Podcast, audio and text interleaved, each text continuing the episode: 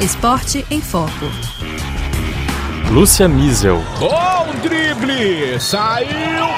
Saiu! Eles não são tão badalados quanto as estrelas do futebol, mas os brasileiros do futsal também espalham seu talento mundo afora.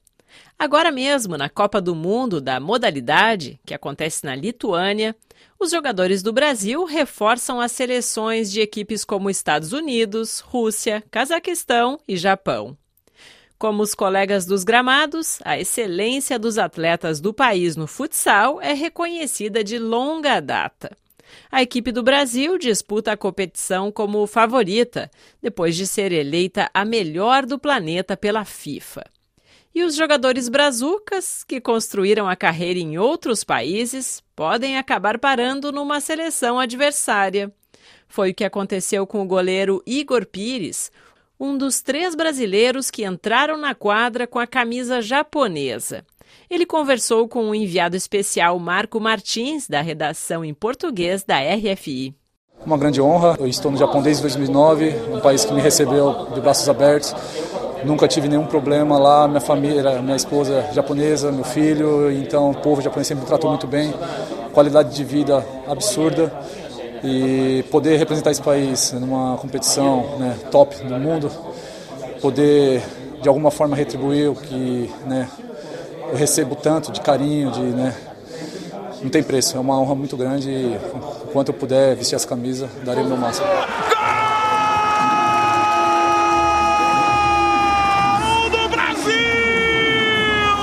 Copa do Mundo, ninguém escolhe o adversário. Mas e quando do outro lado está a camisa verde e amarela? Como é que fica o coração? Foi o caso nessa semana, quando Brasil e Japão se enfrentaram no mata-mata e os brasileiros levaram a melhor, eliminando os japoneses por 4 a 2. Então, Igor, incomoda jogar contra o Brasil? No começo, sim. Quando eu fui para o Japão, não pensava nisso, mas pouco a pouco, né? É vivendo, aprendendo mais sobre a cultura, né, indo mais a fundo, vendo a qualidade de vida. Para mim isso é muito importante. Então eu não pensei duas vezes. O ponto determinante para mim foi o meu futuro com a minha família, não não o futsal.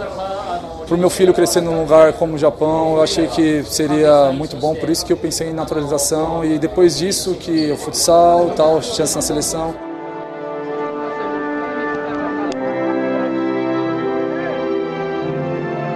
colega de equipe de Igor, o ala Rafael Katsutoshi Enmi, tem uma história um pouco diferente. Ele é filho de brasileiros e atua no Benfica de Portugal. Mas nesse Mundial ele brigou pela seleção do Japão. A primeira vez que eu fui para a seleção do Japão foi com 17 anos. Eu nasci no Japão, só fui criado no Brasil. É, tudo que eu tenho hoje foi graças ao Japão, a oportunidade e tudo. Eu já tinha disputado a a Copa do Mundo de 2012 na Tailândia e participar de mais uma que é sempre muito bom e, e com muito orgulho defendendo o Japão. Como a gente vê, o Rafael não tem nem sotaque para falar português, ou seja, ele mantém uma relação bem forte com os dois países. Sim, é completamente diferente, mas é, são duas culturas que eu gosto muito. Acho que o calor das pessoas do brasileiro, né, e depois o respeito, o orgulho dos japoneses, acho que é uma cultura brutal. Então, são, são dois lados bem diferentes, mas que se entender os dois lados é, são duas culturas muito boas. Igor Pires já tem a cidadania japonesa, mas reconhece que falar o idioma de lá é mais difícil do que pegar pênalti de jogador brasileiro na quadra. Bem, bem, eu consigo me virar.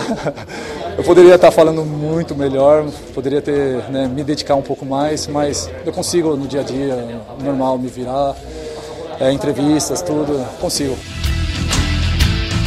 Para dar uma ideia da importância dos jogadores brasileiros no futsal mundial, na última Copa, em 2016, nada menos do que 25 brasileiros estavam nas quadras disputando por seleções de outros países. Neste ano, a seleção verde-amarela busca o hexacampeonato. O último título foi na Tailândia, em 2012. A Copa se encerra no domingo que vem. A atual campeã é a Argentina.